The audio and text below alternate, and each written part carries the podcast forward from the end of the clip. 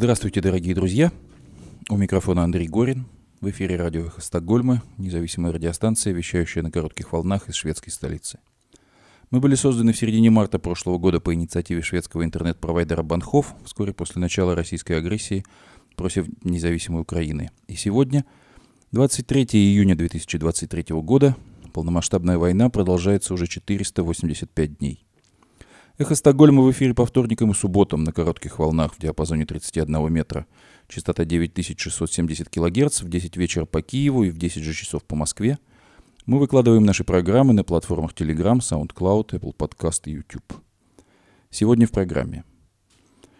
Украинское информационное агентство «Униан» раскрыло подробности 11-го пакета антироссийских санкций Евросоюза – не спасение, а похищение 19 тысяч украинских детей, как Путин соврал лидерам африканских стран касательно вывоза несовершеннолетних украинских детей в Россию. Вернувшиеся из русского плена украинцы рассказали о непрерывных избиениях, пытках электрошоком, голоде и неоказании медицинской помощи в местах заключения. Как Россия продолжает разворовывать разбомбленный Мариуполь, Телеграм-канал «Можем объяснить», изучив базы Федеральной торговой системы, выяснил, что после уничтожения Азовстали и других украинских предприятий путинские бизнесмены начали наживаться на уже разбомбленных заводах. Госдума России ужесточает ответственность за участие в нежелательных некоммерческих организациях. Сегодня мы предлагаем вашему вниманию стрим Марка Фейгина с политологом Андреем Пианковским под названием «Натовский пасьянс». Также мы продолжим чтение фрагментов из статьи Григория Мнуэля «23 ступени вниз».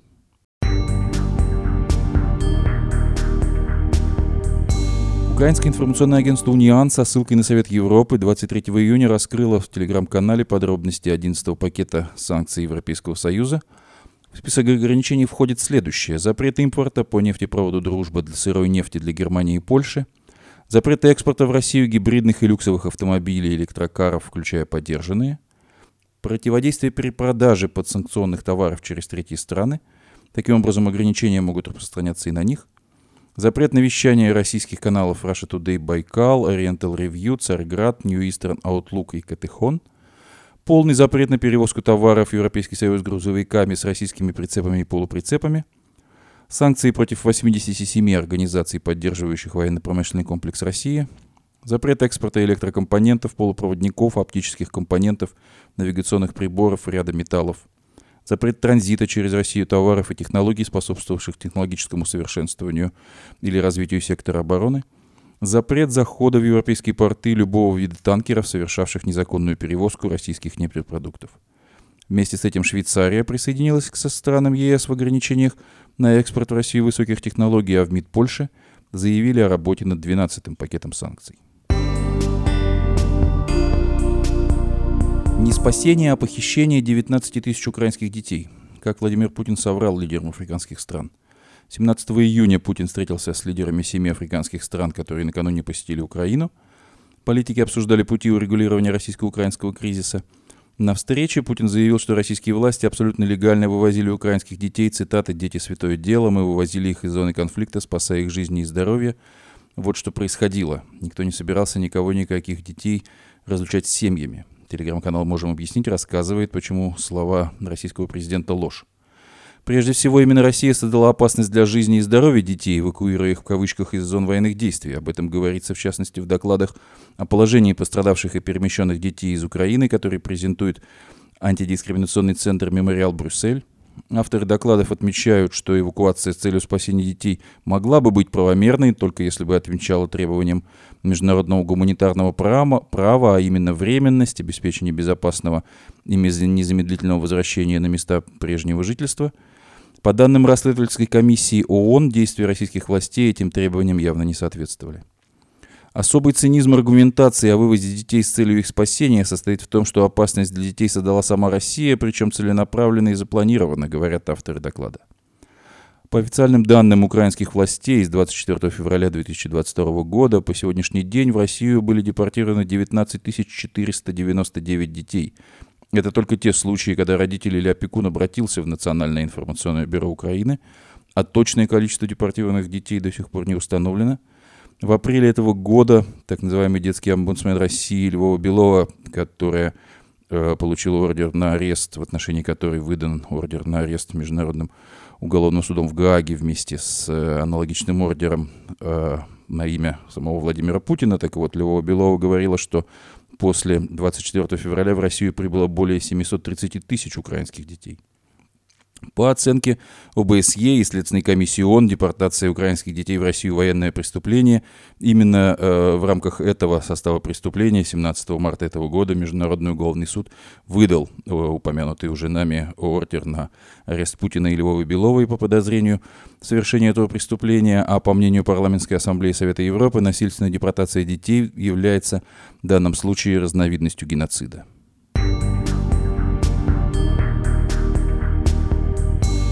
Его крики были слышны всей части. Вернувшиеся из плена украинцы рассказали о непрерывных избиениях, пытках электрошоком, голоде и неоказании медпомощи в местах заключения. По данным международных правозащитных организаций, Россия удерживает от 8 до 10 тысяч украинских военнопленных. Журналисты The New York Times и The Guardian взяли интервью у переживших месяцы российских издевательств военных и гражданских, вернувшихся на родину в результате обмена и выехавших в Европу. Вот что творится за колючей проволокой в новом русском мире – Максиму Кушниру, сдавшемуся в районе Азовстали в плен в мае 2022 года вместе, вместо обещанной медицинской помощи разбили челюсть и два дня перевозили вглубь страны. После чего, говорит он, меня оставили умирать на кровати с гангреной на языке, с невозможностью говорить, есть и дышать. Юрию Макартычану медицинскую помощь э, не оказали, а оказали только когда он молил о пощаде, будучи на волосок о смерти. Его земляков избивали при приеме в кавычках в тюрьму. Максим Колесников прошел этот прием, длившийся пять часов. После допроса его избивали резиновыми дубинками, пластиковыми трубами, деревянными линейками, канатами с узлами. Его крики были слышны всей части. Позже его перевезли в тюрьму под Брянском, но избиения длились больше месяца ежедневно. Андрею Кривцову попалась часть, где заправляли так называемые электрики, которые мучили заключенных электрошоком, солдат при этом почти не кормили – Дмитрий Андрющенко, мэр Леневки, застал подстроенный Россией взрыв в исправительной колонии того же города, в части, где содержали защитников Азовстали. Э, ворота были закрыты, их охраняли, чтобы убедиться, что выжившие не покинут то, что оставалось от взорванного места. Через час, открыв ворота, они проверяли, выжил ли кто. Елену Егупову, жену украинского военного, избивали пластиковой бутылкой и душили. Затягивая шею проводов и приставив ружье к голове, требовали раскрыть местонахождение мужа – они, видимо, наслаждались этим, говорит Елена. Она спала на голом полу, прошла электрошок и другие пытки, пока не была отпущена из-за, по ее словам, невозможности ее переучить. Эти и другие сообщения подтверждены многостраничным отчетом Управления Верховного комиссара ООН по правам человека. Большинство освобожденных сразу попадают в больницы, где им часто делают по несколько операций. Многим ампутировали части тела – Истощенные, еле живые, они видели контраст с российскими пленными во время обмена, сытыми, довольными, веселыми и чистыми. Измывательство над украинскими пленными нарушают Женевскую конвенцию об обращении с военнопленными и могут быть квалифицированы Международным уголовным судом в Гааге как военные преступления. Это пункт А части 2 статьи 8 Римского статута. Квалификация будет зависеть от всех обстоятельств дела, считает международный адвокат Сергей Голубок. Кто и как разворовывает склады уничтоженных украинских заводов в Мариуполе. Телеграм-канал «Можем объяснить», изучив э, базы Федеральной торговой системы, выяснил, что после уничтожения Азовстали и других украинских предприятий путинские бизнесмены начали наживаться на уже разбомбленных заводах. В течение нескольких месяцев с их складов бесконтрольно вывозится листовая сталь, уголь, сырье, контейнеры, другое украинское имущество – Компании-мародеры обогатились как минимум на 15 миллионов долларов, примерно миллиард рублей по нынешнему курсу российской валюты. Это происходило еще до сентября 2022 года, когда Россия э, формально объявила э, эту территорию аннексированной, присоединенной э, к территории Российской Федерации. Поэтому информация оказалась в российских документах, документах среди перечня товаров, перевезенных через границу. Вот что, в частности, выяснилось в ходе расследования – к сентябрю в Россию было ввезено более полутора миллионов килограмм металла, произведенного на Озовстале, оценочной стоимостью около двух миллионов долларов. Продукцию вывозила, в частности, ООО «Лесстройторг» из города Валуйки в Белгородской области, находящегося в настоящее время под обстрелами, добавим. Владельцы этой компании регулярно зарабатывают на госконтрактах, в частности, на поставках для Федеральной службы исполнения наказаний, то есть, э, в частности, э, организовывают рабский труд заключенных.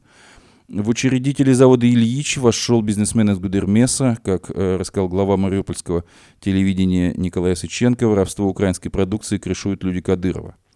С Азовстали и комбината имени Ильича вывезли почти 5000 тонн угля. В этом э, акте грабежа участвовала группа компаний «Талтек» во главе с Юрием Кочеринским, чей особняк на Рублевке расположен по соседству с поместьями одного из командующих вторжением в Украину генерала Сергея Суровикина.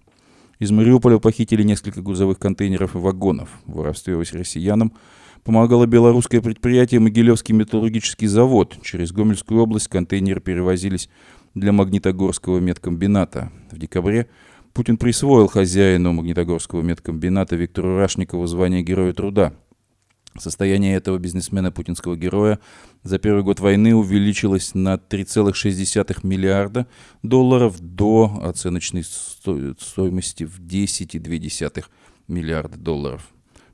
Пишет э, в своем расследовании э, телеграм-канал.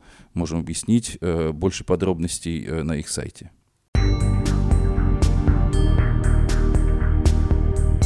Новости российской диктатуры. Госдума одобрила в первом чтении закон об ответственности за участие в нежелательных НКО.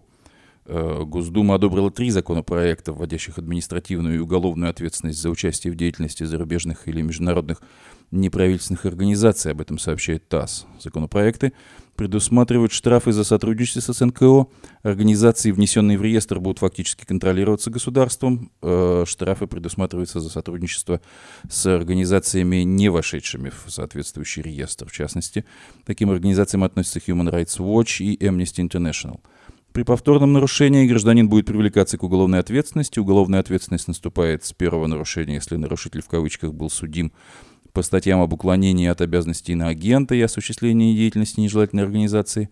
Поправки в административный кодекс предусматривают штрафы до 5000 рублей для граждан и до 50 тысяч рублей и возможность выдворения из страны для лиц без гражданства и иностранных граждан. Должностным лицам грозит штраф до 50 тысяч рублей, юридическим до 10 тысяч рублей. Напомним, что в прошедшем ноябре э, Генеральная прокуратура России признала нежелательной организацией, э, созданную э, русскими оппозиционерами здесь, в Швеции, э, антивоенный комитет Швеции Russians Against War.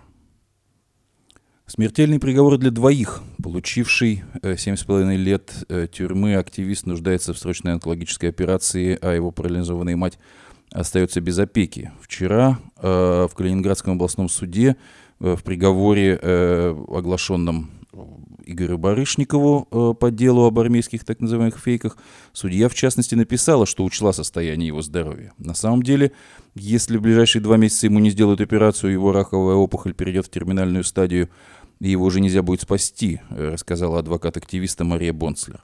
Адвокат начинает сбор средств, чтобы нанять сиделку, в том числе для парализованной матери Барышникова Евгении – Судья предписала передать 96-летнюю женщину органам опеки, но она находится в ясном уме и прекрасно все понимает, поэтому органы опеки не смогут ее забрать, говорит Бонслер.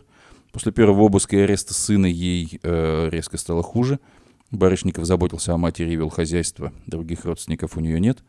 Дело Барышникова совершенно не случайное. Оперативники специально спланировали слежку за его публикациями в закрытом им аккаунте в Фейсбуке, э, закрытом для неподписанных на него для этого уполномоченный Центр по противодействию экстремизму МВД по Калининградской области Смышляев создал фейковый аккаунт под именем Екатерины Демидовой, якобы жительницы Санкт-Петербурга, рассказывает адвокат.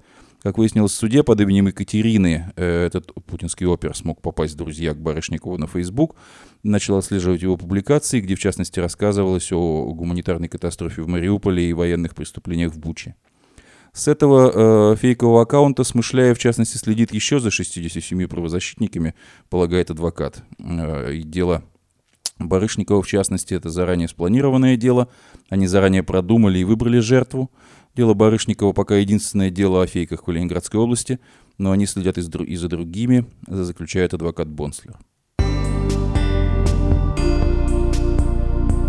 На сайте немецкой газеты Zeit вышло интервью российского социолога Григория Юдина – а, он говорит о том, что все чаще слышат в разговорах россиян слово «поражение». По его оценке, задумываться о такой перспективе начинает все больше влиятельных в стране людей, но большинство населения продолжает вытеснять войну и будут делать это до тех пор, пока дроны не будут пролетать мимо окон их гостиной, считает Юдин.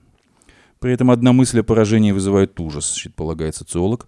Это может показаться безумием, но многие люди убеждены, если Россия проиграет войну, то все 140 миллионов россиян окажутся на скамье подсудимых в Гааге.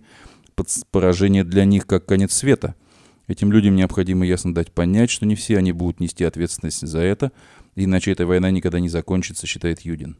По его словам, в том, что гражданского общества в России просто больше нет, есть часть ответственности Германии. Напомню, статья вышла в Германии в немецкоязычной газете «Цайт». С одной стороны, большие деньги тратились на поддержку российского гражданского общества в надежде на то, что страна в итоге изменится, но с другой стороны, Германия одновременно кормила российскую элиту миллионами через контракты на поставку газа. И именно ту элиту, которая разрушала гражданское общество, указывает социолог. По мнению Юдина, сейчас в мирных переговорах с Владимиром Путиным нет смысла, поскольку он отказывает Украине в государственном суверенитете – для переговоров нужно руководство, которое изначально признает Украину как суверенное государство, подчеркивает социолог. При этом он призывает избавиться от представления о том, что Путин идентичен России. Это не только неправильно, но и опасно. Юдин уверен, что Путин проиграет и уже, по сути дела, проиграл войну в Украине. С этим э, сближаются размышления Михаила Ходорковского, высказанные им в своем телеграм-канале э, о э, кажущихся противоречиях э, и настроениях в путинской элите – Э, Ходорковский пишет э, касательно Пригожина, что тот прекрасно играет сумасшедшего и прекрасно отрабатывает те цели, которые перед ним стоят, даже если это цели совершенно живодерские. Если он занимает определенную позицию, значит, он ее тщательно продумал, продумал и, возможно, даже согласовал эту позицию с Путиным. Путину сейчас очень важно иметь на привязи бешеную рвущуюся с поводка собаку, которой можно грозить тем, кто считает, что Путин ошибся, что Путину пора в Кащенко, что Путину уже стоит найти преемника, э, пишет Михаил Ходорковский. Это заставляет Путина демонстрировать, что он якобы из последних сил держит на привязи этого хунвейбина. Хотя Пригожин на самом деле никакой не хунвейбин, а поводок имеет абсолютно театральное значение – Хочет ли он занять место президента, спрашивает Михаил Ходорковский. Никогда не говори никогда, но на сегодняшний день он явно не сует голову в эту петлю. Он прекрасно чувствует себя, являясь значимой фигурой на национал-патриотической части спектра, зарабатывая на этом огромные деньги и популярность. Я думаю, что у него сейчас счастливые моменты жизни. К сожалению, для него и, к счастью, для всех остальных жизни короткой, потому что убьют его раньше Путина, полагает Михаил Ходорковский. А Гарри Каспаров в своем телеграм-канале пишет о фактическом отсутствии реакции Запада на подрыв дамбы Каховской ГЭС. Э, фактическое отсутствие этой реакции, по мнению Каспарова, убедило Путина в том, что и более масштабное преступление может сойти ему с рук. Диктаторы способны на все, когда они в отчаянии. Диктатор готов оставить после себя хоть выжженную землю. Запорожская атомная электростанция, как известно, сегодня заминирована и контролируется Россией. И остановить эту масштабную ядерную катастрофу может Запад – Сделать это очень просто. Пусть США заявят, что подрыв атомной электростанции вызовет немедленный ответ, что американские томогавки уничтожат всю российскую группировку от Черного моря до Луганска. Хотите, попробуйте. Я уверен, полагает Гарри Каспаров, что ни один российский генерал не нажмет кнопку, если будет четко осознавать, что в считанные секунды или минуты его уничтожат американские ракеты. Все понимают, что если Украина, даже воюя оружием 1980-х годов, носит путинским оккупантам такой урон, то современное американское оружие за минуты может стереть в порошок все, что наскребла российская армия и промышленность. Однако Запад по-прежнему боится эскалации, хотя весь опыт общения с Путиным, как и с диктаторами на более ранних исторических этапах, показывает, эскалация – это всегда результат слабости свободного мира, во всяком случае демонстрация этой слабости. Никогда не бывает эскалации, если свободный мир показывает, насколько он силен, ровно потому, что никакого другого языка, кроме языка силы, диктаторы не понимают, э, пишет Гарри Каспаров.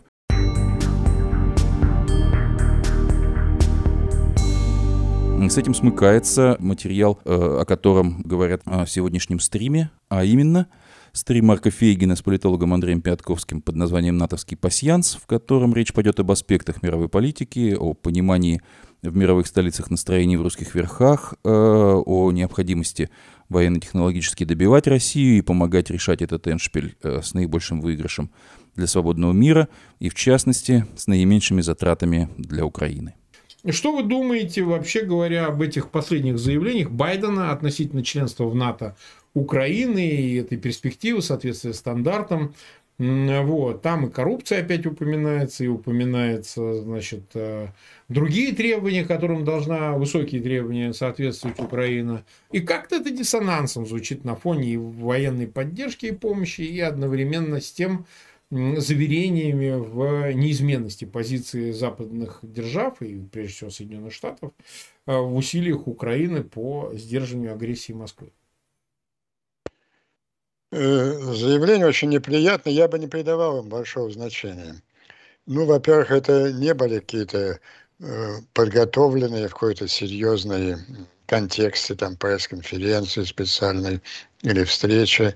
Это были заявления, ответы на вопросы, заданные на ходу корреспондентами. Э, у него Байден старенький, у него есть, он же даже на таких на официальных публичных пресс-конференциях пользуется такими, мы уже это видели, шпаргалками заготовленными. Вот у него на все случаи жизни такие шпаргалки и есть. Ну, начнем вот с первого заявления э, о том, что Украина должна выполнять какие-то условия. Давайте сейчас э, немножко отложим в сторону старика Байдена и вернемся к истории этого вопроса. Украину не приняли, не принимают НАТО, об этом было заявлено. Прежде всего, это проявилось ярко и явно под давлением, при личном присутствии Путина на, на Будапештском саммите НАТО. И когда в Украине и Грузии не просто НАТО не приняли, отказали в так называемом ПДЧ, вот в этом длинном пути выполнения так называемых условий.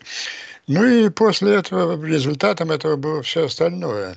И Путин воспринял это как, совершенно правильно воспринял, как сигнал слабости Запада, опасений того же его ядерного шантажа. Мы еще к нему вернемся, который, видите, продолжается.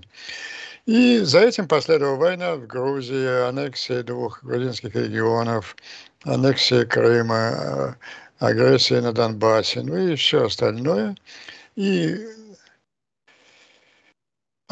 но официальное объяснение, официальное объяснение, оно было абсолютно лживым с самого начала, что мы не принимаем Украину в НАТО, потому что она должна выполнить там какие-то критерии. И дальше длинный список этих был критерий. Там коррупция, демократия, гражданский контроль над военными и так далее. Нет, Украину не принимали в НАТО по одной причине. Боялись ядерного шантажа Путина до самого последнего времени ну, почти. Я до октября прошлого года классический такой нарратив Запада был.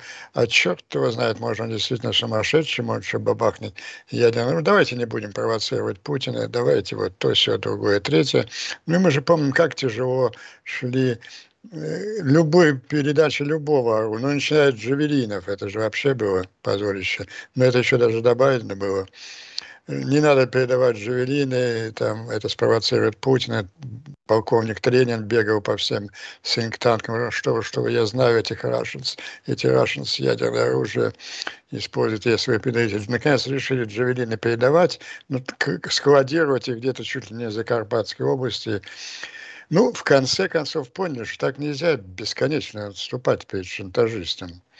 И где-то в октябре, ну, не где-то, а 2 октября прошлого года, в воскресенье был в Америке в Прайм Тайм. Сначала выступил Блинкен, потом э, Селиван, ну, как бы два противоположных э, деятеля внутри администрации Байдена. Байден специально поручил им обоим доложить городу и миру, что по поручению президента они переговорили с своими каунтерпартами в Москве, объяснили им, что категорически неприемлем Соединенные Штаты возможно использование ядерного оружия в войне в Украине, и последствия будут, один сказал халифик, другой как катастрофик.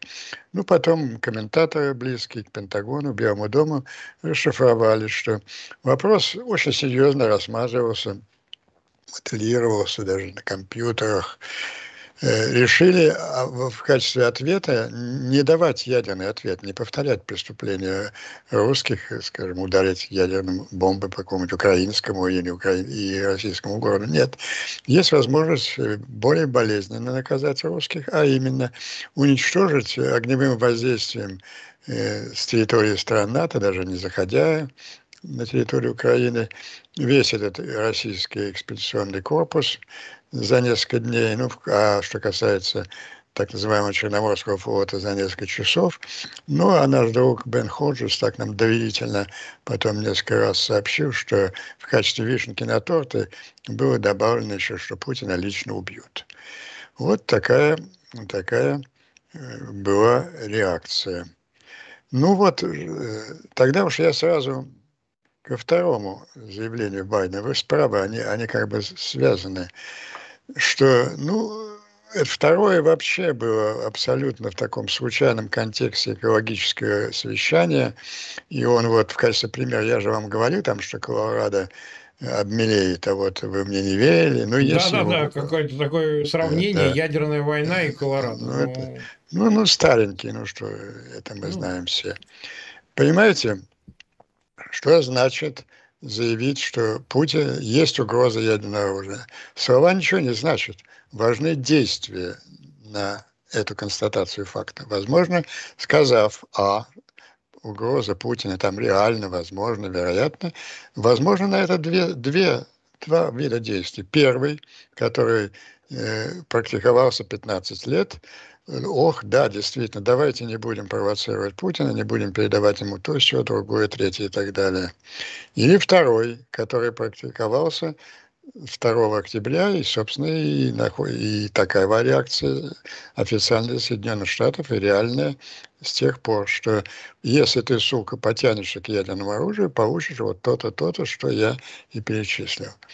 Ну вот, э, по всем официальным заявлениям, по всему поведению американской администрации и, и неожиданно для нас и западноевропейской в плане передачи вооружений более решительной позиции по отношению Путина, мы можем сделать, что именно вот вторая реакция, она и действует. Ну, сболтнувши это Байден на экологическом симпозиуме, но реакция Запада не изменилась, она вот такая – и мы сейчас подробно обсудим, тут же еще кроме Байдена разные другие люди делали заявления по ядерным оружиям, там Карагановы, всякие Тренины, Лукьяновы и прочее. Это тоже надо обсудить. Значит, мой э, комментарий по этому вопросу – это два очень неудачных заявления Байдена, которые никакого, никакого влияния на реальную политику не имеют. Ну, он как-то на спонтанный вопрос отвечал заготовочками, которых у них было полно, у него 15 лет была эта заготовочка, что Украину, какой к черту э, условия, когда уже президент Макрон вчера, оказывается, выступил за полный прием у Украины в НАТО. Это все заготовочки из прошлого. Единственное, что могу сказать, что, конечно, особенно первое вот об, об условиях, которые Украина должна выполнить, это, ну, не побоюсь сказать, это уже какая-то нравственная деменция. Вы понимаете, страна, истекая кровью, теряя десятки тысяч лучших своих сыновей и дочерей, она защищает весь этот гребаный Запад, весь этот Запад, все это НАТО, весь этот цивилизованный мир, свободный мир, защищает одна от агрессии от агрессии с Востока. Одна с громадной ценой выполняет ту миссию, ради которой, сколько там лет, 75 лет назад это НАТО было создано. И вот ей говорит, что вы тут рылом еще не выслушали, да вопрос, вышел, вышел ли рылом НАТО для, для того, чтобы Украина вступила в эту организацию. Вот гораздо более реалистичнее откровеннее заявление Столтенберга. Но он практически признает то, что я сказал. Он честно говорит, мы не можем принять Украину э, во время войны в НАТО, потому что это будет означать, что мы должны отправлять наши войска, наши солдаты должны сегодня умирать на территории Украины, защищая ее. Ну, пятая статья НАТО. Угу. Ну, эм, этого мы к этому не готовы. Ну, мы знали, и мы никогда не думали, что это было. Но поэтому Украина будет принята на первый день после победы. Вот это заявление Столтенберга. А потом будет время, еще обсудим. Макрон, кажется, даже готов идти еще несколько дальше. Но, продолжает Столтенберга, мы будем поставлять оружие в том, как раз в таком масштабе, в такой номенклатуре, чтобы как можно скорее Украина достигла этой победы. То есть, э, э, ну, достигнут они с, с, проливать кровь они будут сами, но оружие мы будем поставлять не просто так, а по тому же, э, по, тому, по той же статусу, который Соединенные Штаты предоставили вот таким замечательным государствам, как э, Тайвань, Израиль, Южная Корея, Япония, то есть по стандартам НАТО. В Соединенных Штатах это называется, это юридическое соглашение, называющее, которое называется э, Main Non-NATO Ally, главный союзник Соединенных Штатов, не член НАТО. Почему подчеркиваю, что не член НАТО? Потому что нет пятой статьи. Американские солдаты не, не обязались не умирать в Израиле, Тайване, э, Южной Корее, но они обязались э, поставлять в максимальной степени самое современное оружие этим странам. Вот этот, этот модус отношений, он совершенно четко сейчас отработан, и он и будет принят 11-12 на на саммите НАТО. И, не, и, возможно, еще что-то большее, потому что 20 стран до вчерашнего дня требовали принять Украину в НАТО. И давайте немножко вдумаемся.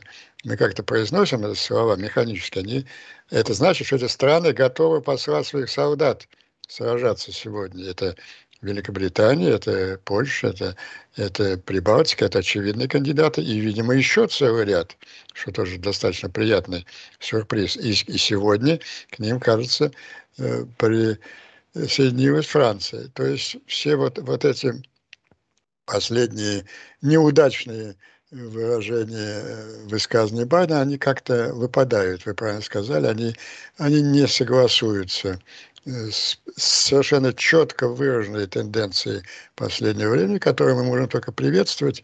Единственное, выразить, конечно, глубокое чувство разочарования, мягко говоря, что Запад пришел к этим выводам немножко поздно.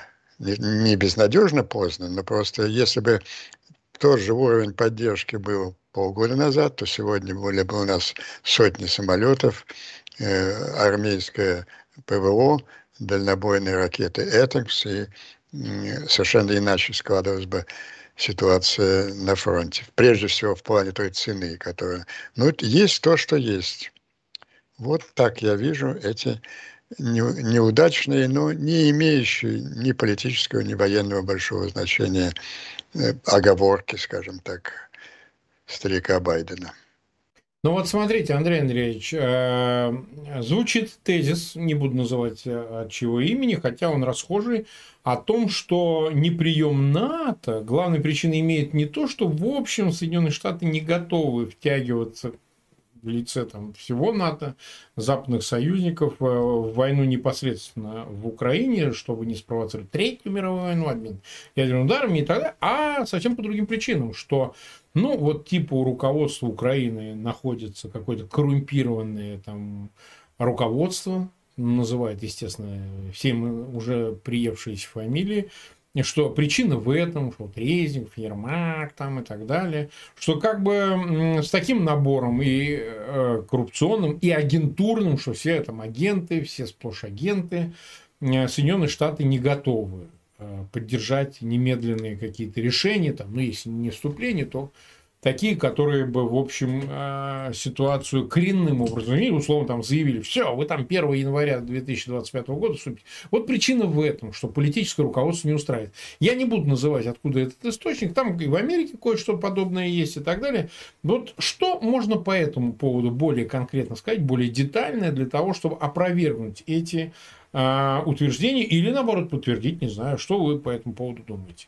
Нет, ну корни, корни этих тезисов растут из Москвы. Ну, помните знаменитую провокацию этой конгрессменки украинского происхождения, которая да. требовала, требовала немедленно, немедленно остановить, немедленно остановить поставки вооружений, потому что все разворовывается, все на Ближнем Востоке. Письма там писала Зеленскому, Байдену и так далее. Это в, сфер, это в сфере вот, оживления ядерного шантажа, неожиданно. Казалось бы, закрыта тема. Да. Все, нет, нет. Вот э, угрозы, угрозы там взорвать чуть ли не собственную Курскую ГЭС, но заодно и Курскую АЭС, заодно и Запорожскую АЭС и Титановый завод, тоже формально на российской территории Крыму. И это, это все отчаянные попытки предотвратить вот эту решающую отправку вооружений, а именно F-16 и «Этаксов». Ну, каждый день они что-то новое вываливают. И плюс к этому, угроз, с одной стороны, угрозы, с другой стороны, присылают кого ни поп, уже какие-то африканские племена идут на Киев с требованием немедленно прекратить огонь, ну, да. оставить большие куски украинской территории, чтобы Вовочка смог продать своему населению и Пипу, и Пипу это как, как почетную ничью. Это часть, и, и вот эти, ну я нахожусь в Вашингтоне, но есть люди, которые как раз произносят эти слова, но даже, даже вот самые ненавистники Украины, ну вот эта сумасшедшая э, республиканка, как ее, забыл я, как ее, вы знаете, конгрессменка да. трампийская, э, ну, этот, нет этого лозунга. Основной аргумент – слишком много денег тратим, вот, трампистов, а нужно с безработицей бороться, и я бы там... Нету. Это больше шумит только в российской медиа, и оттуда, и оттуда транслируется. И потом есть серьезная причина. Вот та причина, которую я сформулирую, это неготовность умирать. Э, а это всегда было прикрытие. Вот что действительно существует э, в этом плане в американском медиа и политиками, вот эта тема коррупции или там, ну, в общем, недоста неподготовленности институциональной якобы Украины э, к приему НАТО, это, ну, как прикрытие, вот, ну, стыдно людям сказать, мы трусим, вот вы за нас сражаетесь, умираете, а мы боимся вам помочь. А вот это не стыдно, а вы мы боимся вам помочь, потому что вы такие черненькие, вы не доросли. Нет такой серьезной политической позиции в Соединенных Штатах. И мы это увидим 11-12.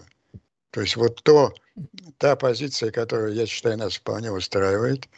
Э, первый день, прием НАТО в первый день после победы и полная поставки оружия теперь по стандартным процедурам вот этого э, формата non-main, non-TLI, вот это я не вижу, не, не могу предположить, как Соединенные Штаты могут от этой позиции отказаться. Это слишком такое широкое, раздуваемая российская пропаганда, я бы сказал, и агентура, и толкование вот этой не, очень неудачные оговорки американского президента. Я думаю, да. что этого не, не произойдет. Я, я полагаю, что Зеленский в ответ на такие пасы скажет то же самое, что я. Да идите вы нахер своими вашими критериями гребаными. У меня тут десятки тысяч людей погибло, защищая. Нет, а вот. потом, а, а потом, вы понимаете, Андрей Ильич, я свою позицию тоже обозначу. Ну хорошо, хорошо коррупция и так далее, там, где война есть коррупция, факты эти, может быть, и имеют где-то отдельное место. Какое значение коррупция имеет во время войны? Ведь решение о приеме в НАТО, оно должно способствовать окончанию войны. Ну, то есть угроза, да мы тут все, значит, приняв в НАТО Украину, мобилизуемся и будем использовать весь ресурс НАТО. А не с целью того, чтобы как будто в мирной обстановке, где действительно можно требовать, вы давайте там с коррупцией справитесь, стандарты перейдите НАТО и так далее. То есть НАТО э, организация, которая должна прекращать действительно войны своим самим фактом существования да как организация. Если ваш верно. мозг не мертв, если ваш мозг не мертв, вы же за безопасность, вы хотите дать разрастись так... конфликту до масштаба ядерной войны, а не наоборот, мы не будем принимать Украину, чтобы это не разрослось до этого масштаба. Какое имеет значение коррупция, когда мир на волоске будет? Вы понимаете? Какая разница, кто сколько украл? Да кто и кроме того, еще раз повторю, Украина же всю вашу... Да, мы защищаем собственный суверенитет, но мы вашу работу делаем, мы вас, сук, защищаем. А вы боитесь ну, да. нам помочь и выдвигаете какие-то фальшивые претензии. Там да, даже мелькнуло где-то, что как же так, военное положение у них, это же угроза демократии. Ой, да, да. Это... А у меня есть и другой, а, вторая часть вопроса, который я тоже хочу, хочу указать. А у нас что? Там вот мне просто интересно, в блоке НАТО, в Североатлантическом альянсе все такие идеальные страны. Вот я просто про Венгрию хотел, там, ну, частично Турцию, про Венгрию. Как там с коррупцией, как там вообще взаимоотношениями с потенциальным врагом Москвой? Как там с, с, с стандартами теми же, да, которые тут разговоры разные ходят? С Венгрией все так хорошо, а она вообще член НАТО. А давайте взвесим на весах ту и другую страну. А какая больше пользы приносит для обеспечения европейской безопасности? Тот, кто сдерживает эти орды, или же, так сказать, э, страна, которая уже членом НАТО являясь, пользуясь ее зонтиком, продолжает, значит, химичить, да, так сказать, иметь э, коррупционные отношения с Кремлем, защищая его, постоянно препятствуя коллективным действиям. Это тоже интересно, вот на весах это все повзвешивать. Да? То есть, да, Марк, ну я, я уверен, что эти наши с вами аргументы уже сотни раз сказали и тому же Байдену, ну, в Вашингтоне безусловно. и, и украинцы. Ни, никто пикнуть такую аргументацию не посмеет на, да. на, сами, на саммите НАТО. Давайте закроем этот вопрос. Да, нет, вот э, тогда перейдем к контрнаступлению э, в контексте того, что мы обсуждаем.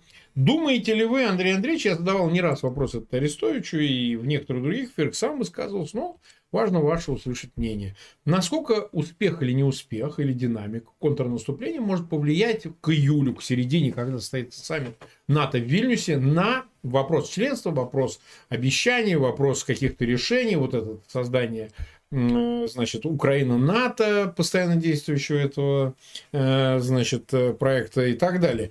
На что это может повлиять? Вот представляете, взяли Мариуполь к 11 июля, допустим, может этого не произойдет, окей, нет. Но если это может решающим образом влиять на э, решение отдельных вопросов, касающихся членства там, и так далее.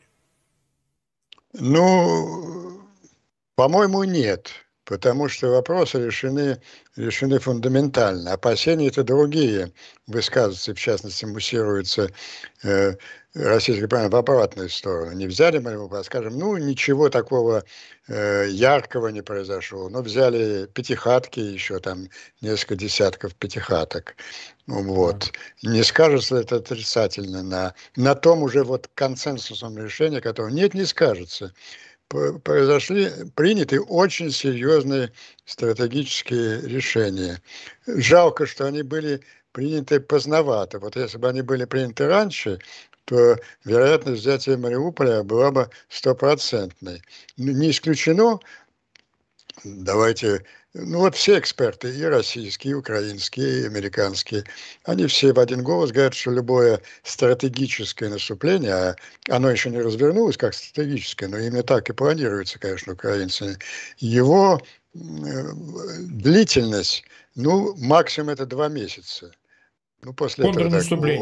Так, да, ну, это уже вопрос вкуса называть это наступлением и контрнаступлением.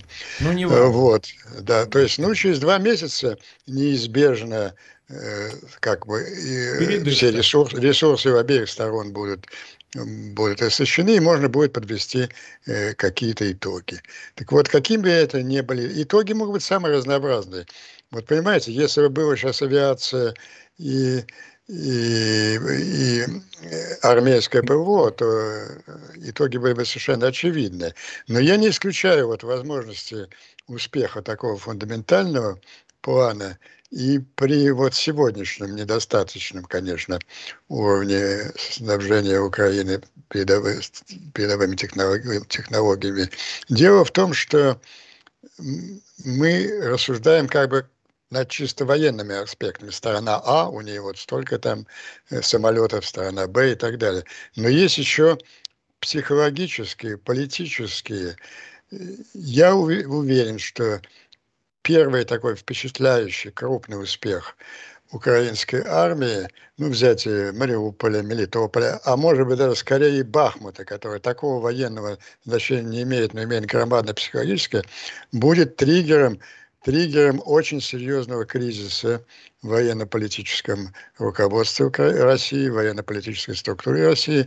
Но мы уже его наблюдаем, уже сколько можно говорить о конфликте э, ЧВК Вагнера с генеральным штабом. На мой взгляд, это только внешняя сторона более серьезного конфликта. Суть-то проблемы не в том, что там э, Пригожин хочет э, повесить на лобном месте Шойгу Герасима, а Шойгу Герасима пытались взорвать или, или расстрелять Вагнер на выходе из Бахмута, но им что-то не удалось. А не удалось им по простой причине. Почему они какого-то полковнику это поручили, подполковнику, который, как выяснилось из его биографии, год назад был охранником где-то на да, Среднем Урале. Почему они не послали туда спецназ знаменитый Груйгу? Наверное, не могли они этого сделать. Вот. Так э, э, падение особенно Бахмута, вот эту дискуссию о том, кто освобождал Бахмут, а кто его просрал, поднимет э, до такого уровня, что это будет очень серьезным политическим взрывом. Проблема-то в том, что все они, и, и Пригожин, и Герасимов, и, и Шойгу, и кто угодно, и Караганов, и Шапира, все они знают, что война проиграна. Война проиграна. И главная задача для всех сейчас уже не война с Украиной, а как сохранить свою собственную власть и громадную собственность в послевоенной России. Решают они по-разному. Путин и его ближайшее окружение пока э, пытаются решить ее э, по схеме почетной ничьи вот заставить согласиться на перемирие и это продать как почетную почетную Но все больше людей, которые полагают справедливо, что на это никогда не согласится Украина, и сейчас уже видно, что на это никогда не согласится ожесточить Запад. Поэтому выход для спасения своей власти и собственности более радикальный. Это то, что я называю почетная капитуляция или управляемая капитуляция. И, собственно, эти две партии перед решающим прыжком друг на друга, они застыли в ожидании плане развития украинского контрнаступления. И первый же серьезный успех, если он произойдет, несмотря на подавляющее преимущество в воздухе э, российских оружия, э, он станет триггером этого конфликта. Предположим, вот сейчас выносим за скобку все э, возможности. Предположим, Путин решил использовать ядерное оружие, ударить да. там по Польше. Юрий Григорьевич прав в том, что если он это решил, ему это удобно. Конечно, он сделает это через Лукашенко. Ну, как бы выдвигая эту классическую теорию обезьяны с гранатой. Ну, обезьяна с гранатой взорвала и, и, и, и голландский самолет, обезьяна с гранатой и, и Политковского убила, и Немцова, а Путин, как всегда, был взбешен, ничего не знал. То есть это понятно, разыгрывание этой карты. Но все-таки ну, тут же нет доказать, мы же не можем доказать, в голову не залезешь. Но я, я остаюсь все-таки при своем мнении, что не будет этого удара, ну, по тем трем причинам, которые я несколько раз пробегал. Первое, это ничего не изменит в войне. Э, второе, за это он будет наказан. Э, третье, это он не может сделать это ни он, ни Лукашенко, это там десяток офицеров генштаба, они не могут одновременно сойти с ума. И есть четвертый фактор, это категорическое неприятие вообще этой темы, этих сценариев э, Китайской Народной Республики. Кстати, я прошу, может, у нас минут 10 хотя бы осталось, я считаю историческим а событием. А визите Блинкина встречу, это встречу отдельно. Блинкина, да, это, это один. Так что э, я полагаю, это часть тоже по Фельштинскому, э, усилившего шантажа. То есть на Западе тоже рассуждают, да, но Путин э, э, по этим причинам, о которых говорит Пьянковский, извините, не будет да. ударить, но может, но может он, но вероятность его удара через Лукашенко, она больше. Может быть, Путин надеется, что он при этом ускользнет и его не убьют. Вот мне кажется, он этот шантаж явно использовать. Но вот э, эта тема обострилась в связи с дискуссией таких высоких российских интеллектуалов, как э, Караганов, э, Тренин и Лукьянов, но которые сейчас практически единым голосом, это же новая постановка. Речь идет уже не об угрозе удара по Украине, а поднимай выше. Они хотят бить по Польше, Причем, ну, понятно, что Польша также ненавидит Украину. Но цель-то в том, чтобы дискредитировать Соединенные Штаты и развалить НАТО. Удар по Польше, они считают, американцы ни в коем случае не ответят за ударом по Польше, они не захотят поставить за, за заплатить Бостоном, поэтому они будут дискредитированы, и это приведет немедленно к развалу НАТО. Вот, вот э, такой сценарий, серьезно, такие высоколобые.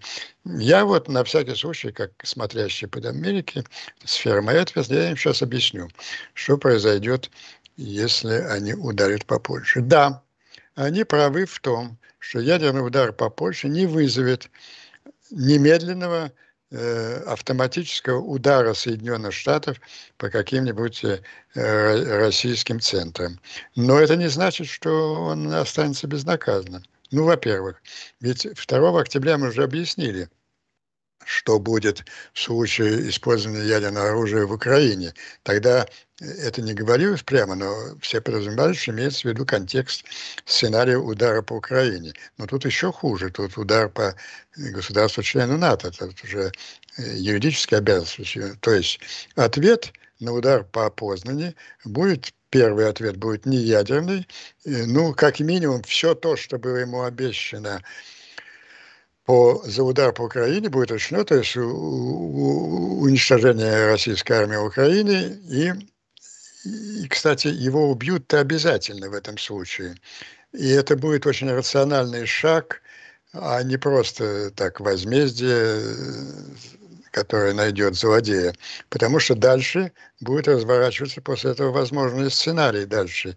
И так как Путин уже как бы принял решение ударять ударять э, ядерным оружием постоянно НАТО по Польше, то его э, ликвидация его физическая в первом ответном ударе снижает вероятность продолжения со стороны России дальнейшей ядерной эскалации. То есть удар по Польше, Польше он тоже еще с большей вероятностью, чем удар по Украине будет немедленно уничтожен. И громадные громадные, и, и не граничится, конечно, э, конвенциональный удар, это конвенциональный, не ядерный удар будет по России, все эти удары будут конвенциональные. Э, это будет как бы сигнал э, Москве, что вы сделали эту глупость, но давайте не будем ее продолжать.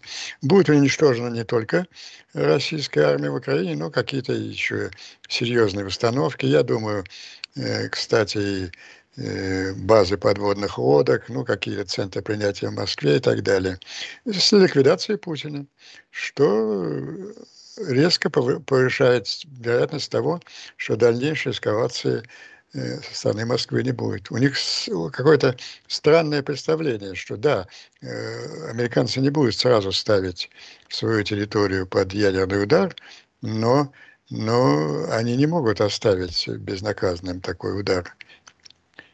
И эту эскалацию Россия проиграет, а скорее всего она все-таки на нее не пойдет, потому что вот это почти автоматически вот та последовательность действий. Вот могут Тренин, Лукьянов и, и, и как его, боже мой, Караганов, они дискуссию да. ведут свою сейчас в журнале Global Affairs. Вот могут подверстать мое выступление к этой дискуссии. А я бы еще добавил, предложил бы э, штабу НАТО. Ну, ликвидация Путина, она просто необходима с военной точки зрения. Ну, я думаю, что заодно, чтобы два раза не вставать, и в первом же ответном ударе и Караганова с Трениным и Лукьянов. Мы будем наводить, мы будем корректировать. Вы слушали стрим Марка Фейгина с политологом Андреем Пятковским – Наша программа подходит к концу. Сейчас э, мы продолжим чтение э, статьи Григория Амнуэля «23 ступени вниз» э, о падении России к серости через взгляд на отношение к культуре, которая была опубликована э, 17 апреля этого года на портале kasparov.ru. Это большая развернутая статья, э, которую мы предлагаем вашему вниманию и надеемся услышать, э, прочитать э, ваше мнение по этому поводу. Оставляйте свои отзывы, свои комментарии на тех платформах, на которых вы слушаете нашу программу, в частности, в телеграм-канале и, на YouTube. Итак, Григорий Амнуэль, 23 ступени вниз. Сегодняшняя ступень 19, ступень международная одна из самых важных в любом государстве, требующая высокого профессионализма с учетом того, что дипломатия – это всегда искусство возможного. Приходится констатировать, что искусство манипуляций, подлогов, всевозможных нарушений, даже разрывов и невыполнения договоров советская дипломатия, руководимая советской, а теперь и российской властью, овладела в совершенстве. Пример, пожалуйста.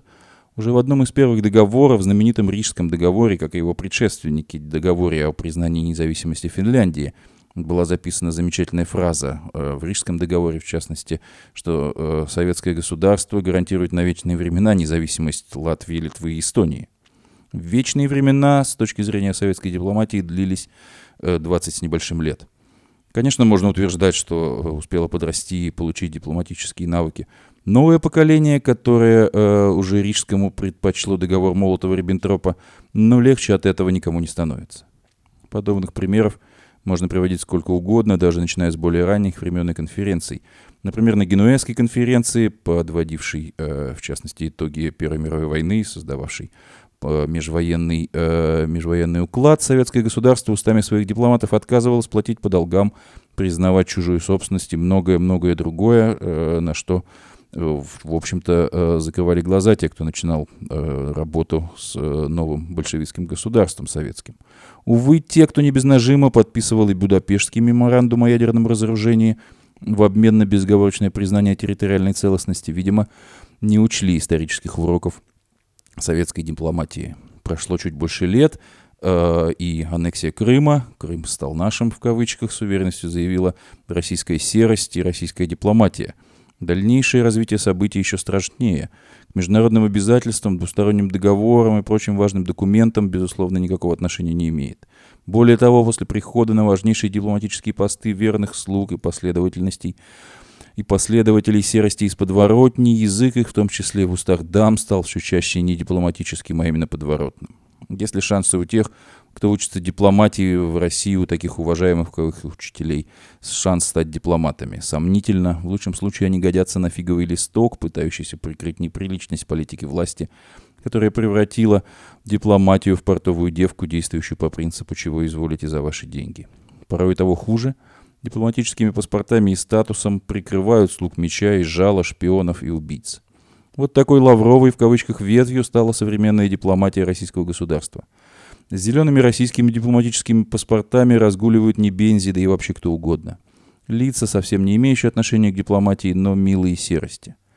Верхом цинизма и неуважения к международным институтам явилось желание проведения выступления в важнейшем мировом сообществе, хотя благодаря этому еще более сомнительному в его трудоспособности Совета Безопасности, лица, разыскиваемого по ордеру Международного суда за военные преступления – Трудно представить выступающего там Иохима Риббентропа. Трудно, хотя Молотов э, почему-то не разделил его участь. Вниз и только вниз по морали, по языку, по профессионализму, о совести и порядочности даже как-то неприлично вспоминать. Это были фрагменты статьи Григория Мнойля «23 ступени вниз». А наша сегодняшняя программа подошла к концу. Напомню, что «Эхо Стокгольма» в эфире по вторникам и субботам на коротких волнах в диапазоне 31 метра – частота 9670 кГц в 10 вечера по Киеву и в 10 часов по Москве. Мы выкладываем наши программы на платформе Telegram, SoundCloud, Apple Podcast и YouTube. Всего вам доброго, до новых встреч в эфире. С вами был Андрей Горин. До свидания.